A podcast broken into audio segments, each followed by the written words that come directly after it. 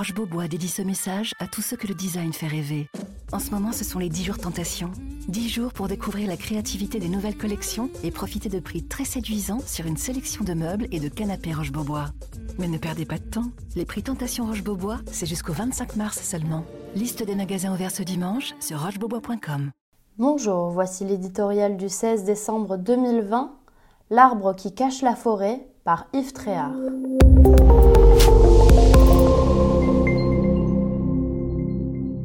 Il a osé. Emmanuel Macron veut sortir l'arme du référendum dans les derniers mois de son quinquennat pour inscrire la préservation de l'environnement dans l'article 1er de la Constitution. De prime abord, la réforme paraît pavée de bonnes intentions.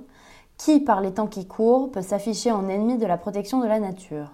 Le problème, c'est que celle-ci figure déjà dans le préambule de la loi fondamentale depuis 2005. Dès lors, l'objectif du chef de l'État, qui ferait là d'une pierre deux coups, saute aux yeux.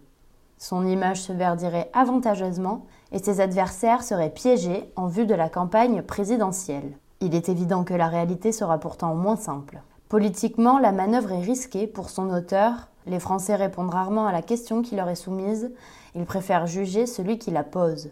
Entre pandémie et crise sociale, dans quelle disposition d'esprit seront-ils à l'endroit d'Emmanuel Macron le jour J? Ils seront nombreux, à droite comme à gauche, à fourbir l'artillerie lourde pour persuader l'électorat de l'imposture.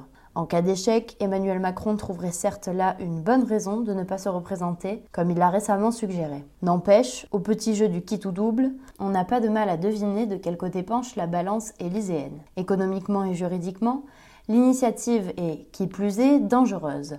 Elle est l'arbre de l'écologie qui cache une forêt de péril en perspective. Dans l'hypothèse d'une victoire, il faut redouter la portée d'un tel référendum. Le droit d'entreprendre, celui de travailler et bien d'autres encore pourraient être remis en question dès lors que la République garantit la préservation de la biodiversité et de l'environnement. Qui en décidera? Le Conseil constitutionnel qui soumettrait la société à une obligation immédiate de résultat? Il était prévisible que le verre se cacherait dans le fruit de la Convention citoyenne sur le climat voulue par Emmanuel Macron. En cédant à la mode de la démocratie participative, le chef de l'État a mis le doigt dans un engrenage incontrôlable. Le tout dans l'audace, c'est de savoir jusqu'où on peut aller trop loin, disait Cocteau.